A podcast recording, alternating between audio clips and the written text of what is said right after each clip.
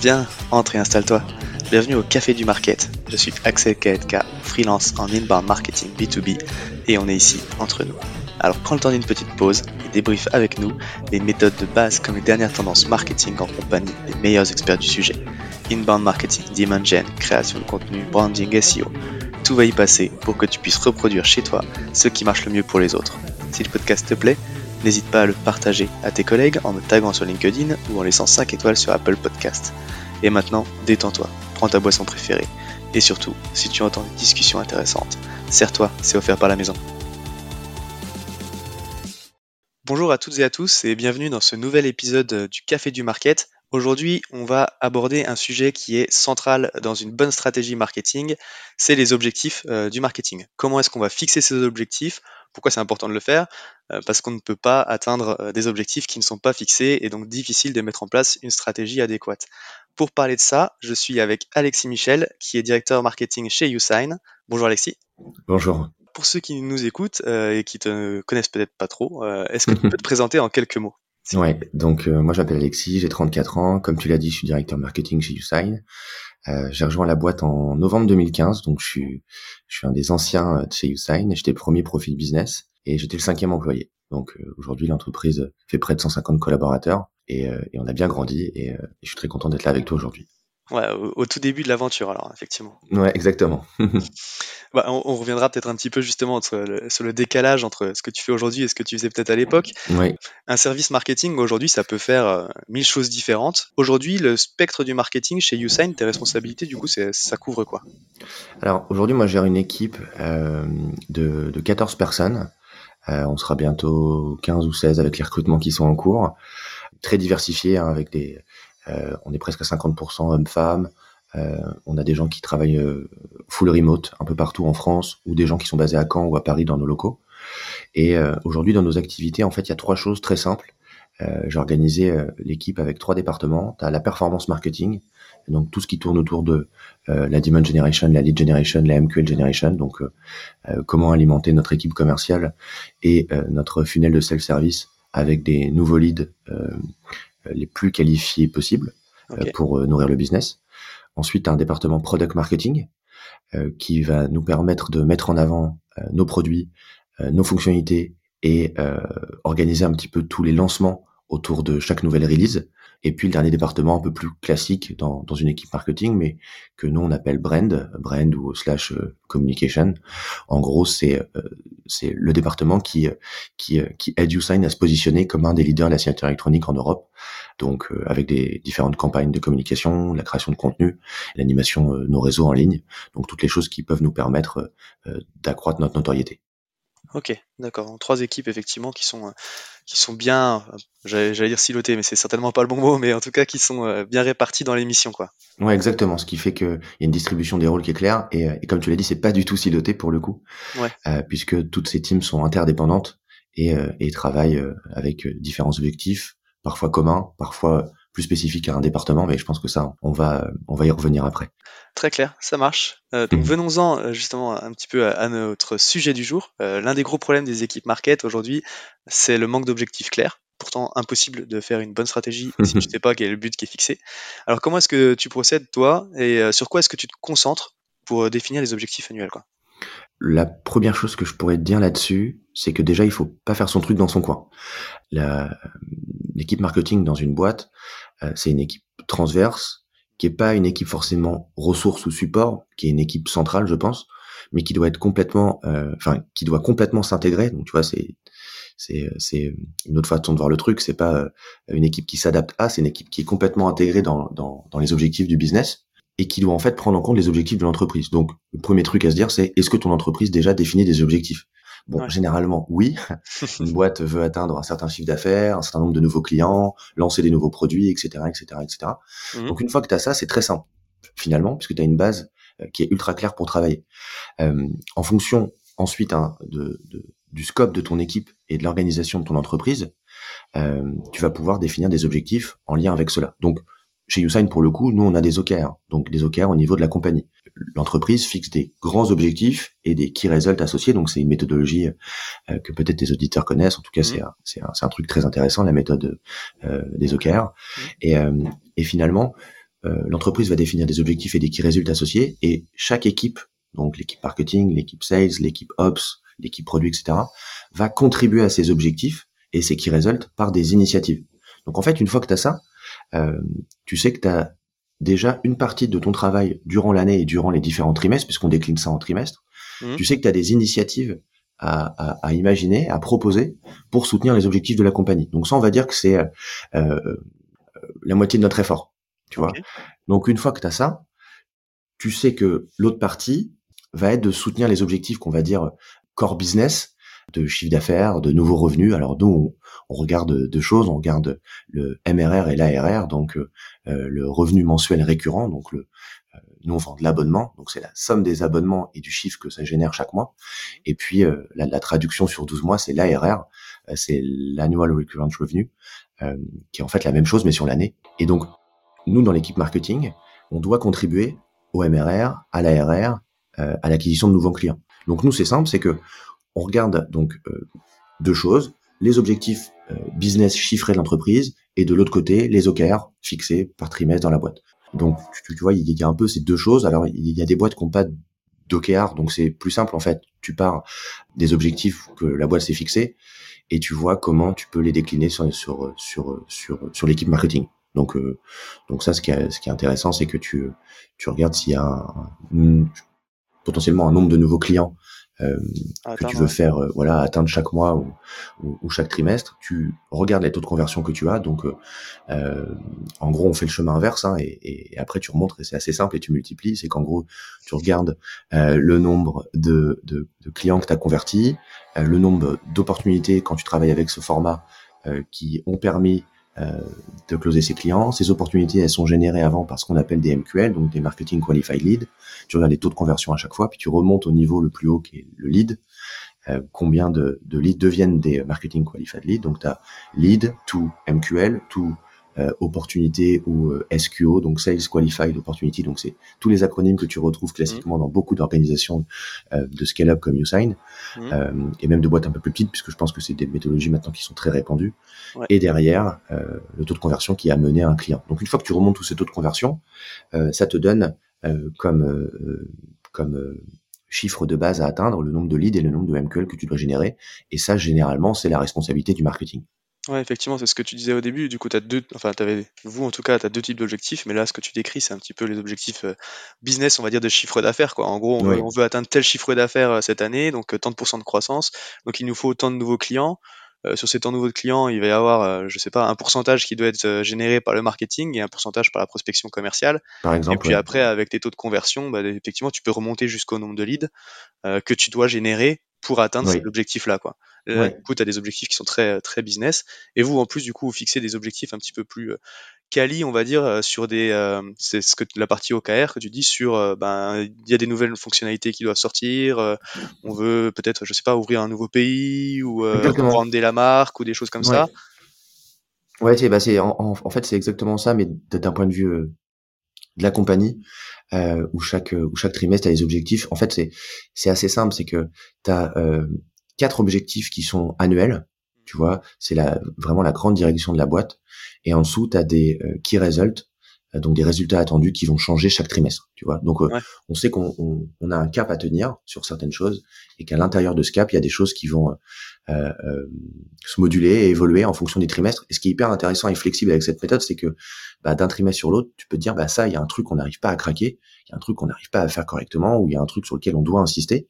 Et ben on le met au niveau des KR du quarter et on sait que du coup potentiellement plusieurs équipes, parce que c'est ça la force du modèle, c'est que plusieurs équipes vont se fixer dessus euh, et vont s'y intéresser, vont collaborer, vont s'organiser, vont travailler et mettre des ressources dessus. Donc ça c'est hyper clé surtout quand tu commences à grossir parce que sinon on se retrouve enfin toi tu l'as vu plein de fois, moi j'ai vu plein de fois aussi avec des équipes marketing qui font quelque chose de leur coin, les sales de l'autre parce que les sales sont toujours objectivés sur euh, le nouveau revenu qu'ils vont générer chaque semaine et chaque mois et ce qui fait que du coup tu peux avoir euh, des désalignements ou des équipes produits qui vont travailler sur quelque chose qui potentiellement va pas dans le même sens sur un, un mois donné euh, que l'équipe sales ou marketing. Donc forcément, ça crée des, des, des incompréhensions, des décorrélations au niveau des objectifs. Et en fait, c'est le meilleur moyen euh, pour que tout le monde euh, n'atteigne pas ses objectifs.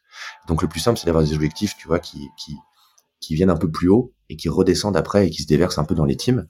Euh, ce qui est, ce qui est, ce qui est par contre hyper intéressant, c'est que en tant que leader du market, moi mon rôle aussi, euh, c'est aussi d'amener des nouveaux projets euh, dans l'équipe marketing. Alors évidemment, euh, je le fais pas tout seul. Hein, euh, J'ai une équipe de gens experts dans les différents sujets qu'ils mènent et qui vont faire émerger des nouveaux sujets qu'on peut adresser. Donc ça, c'est un peu l'autre partie. Tu, vois ce que ce que je disais pour schématiser, en fait, tu as euh, un tiers ou la moitié de notre temps qui est, qui est là pour soutenir les, les, les initiatives de la compagnie spécifiques sur les points sur lesquels on veut insister en tant qu'entreprise, tu vois. L'autre partie, bah, c'est un peu notre run, euh, donc, euh, quand on dit run, c'est toutes les choses qu'on continue à faire pour atteindre les objectifs chiffrés qu'on a. Donc, par exemple, euh, en performance marketing, bah, tu as la lead generation, la MQ generation, mais je pense que je pourrais revenir dessus plus en chiffres, puisqu'il y a beaucoup de, de métriques qu'on peut suivre, et je vais revenir dessus, puisque je pense que ça peut être intéressant. en brain, il y a des objectifs, en product marketing, il y a des objectifs, et puis, comme je l'ai dit, l'équipe marketing a des objectifs assez clés qu'elle doit mener pour soutenir le business. Mais en parlant de ça, tu, sais aussi que tu as des projets en interne que tu veux mener parce que ça va permettre d'améliorer un peu tout ça.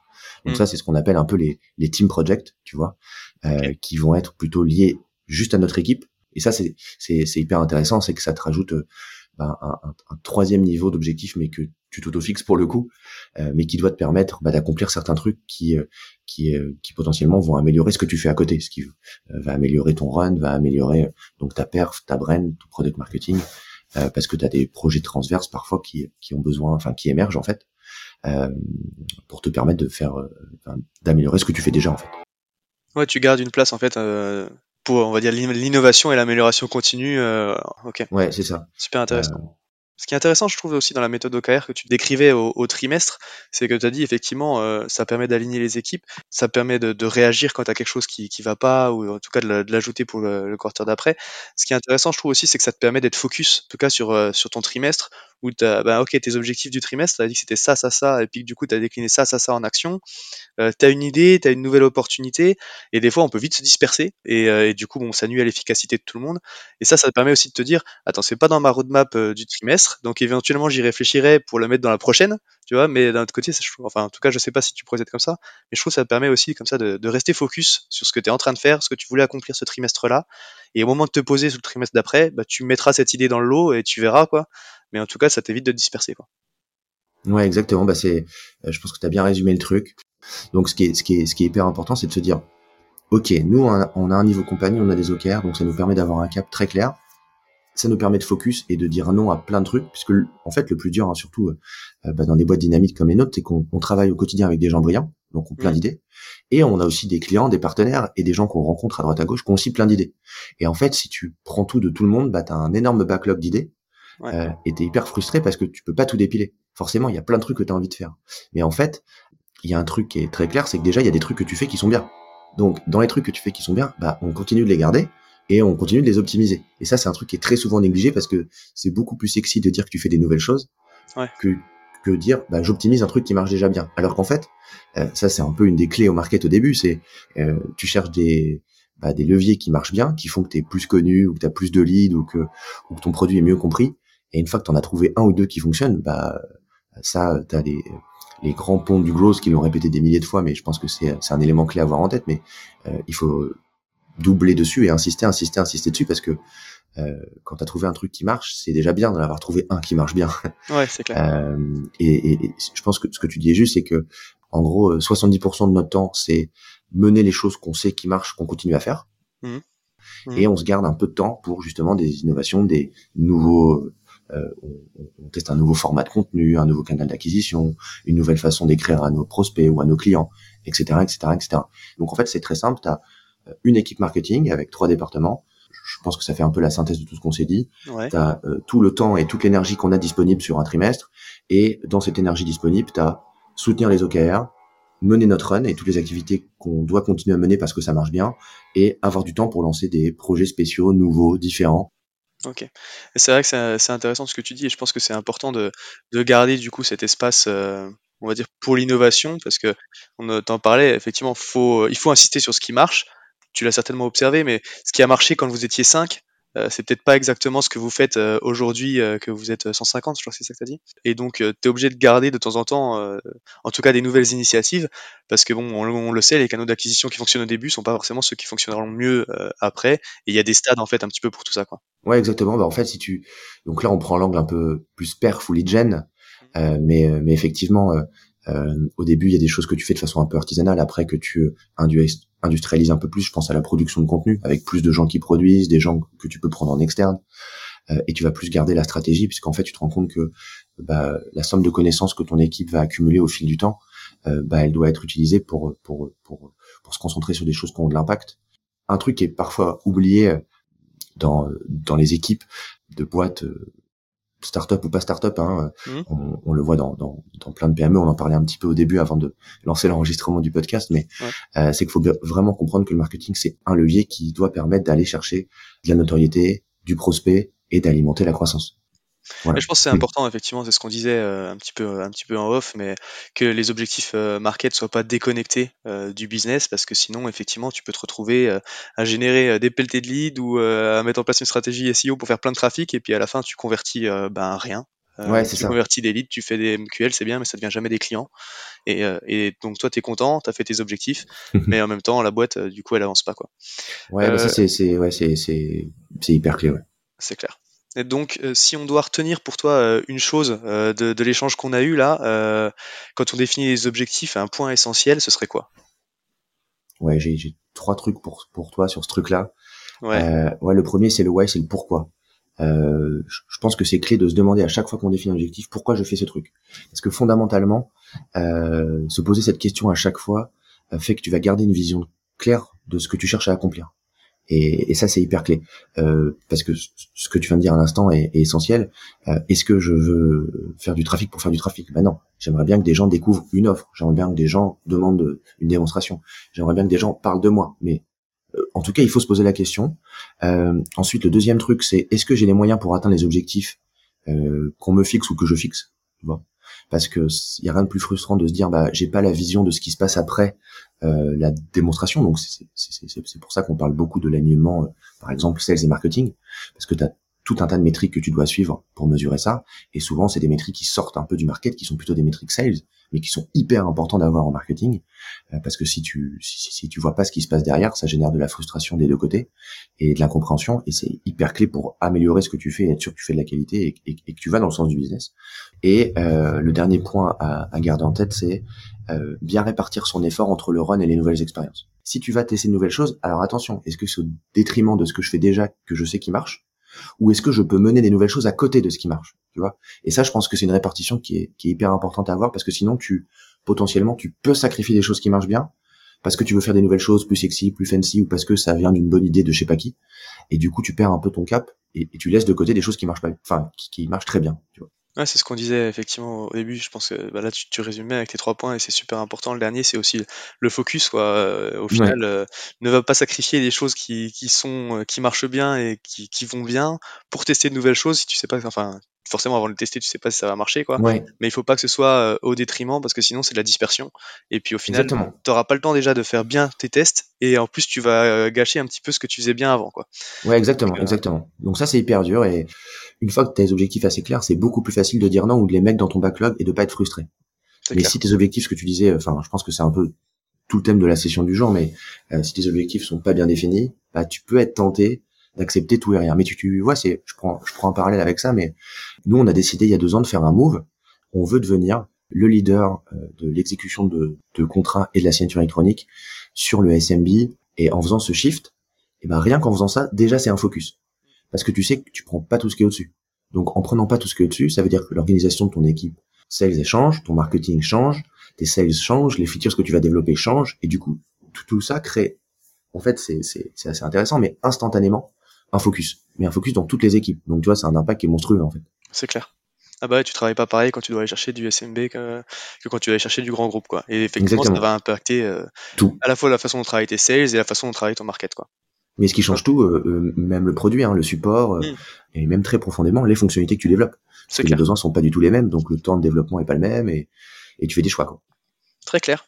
Ça marche. Bon bah écoute, euh, merci beaucoup euh, Alexis pour euh, toute cette toute cette science et, tout cet échange. C'est super sympa d'être passé sur le podcast. Si jamais il y a des gens qui ont, qui ont des questions, on peut envoyer un petit message par LinkedIn ou t'es ouais, plutôt sur LinkedIn. Michel Alexis ou Alexis Michel, je sais plus dans quel sens j'ai mis le le petit raccourci, mais ouais, ouais on peut m'écrire sur LinkedIn directement et ce sera avec plaisir. Merci à toi en tout cas, très cool de parler de ces sujets. Top. Bon bah écoute, merci à toi encore une fois, merci à tous et puis je vous dis à bientôt. Salut. Au revoir. À tous ceux qui ont tenu jusqu'ici, déjà merci beaucoup, et j'imagine que le sujet vous a plu, donc n'hésitez pas à envoyer de bonnes ondes à notre invité.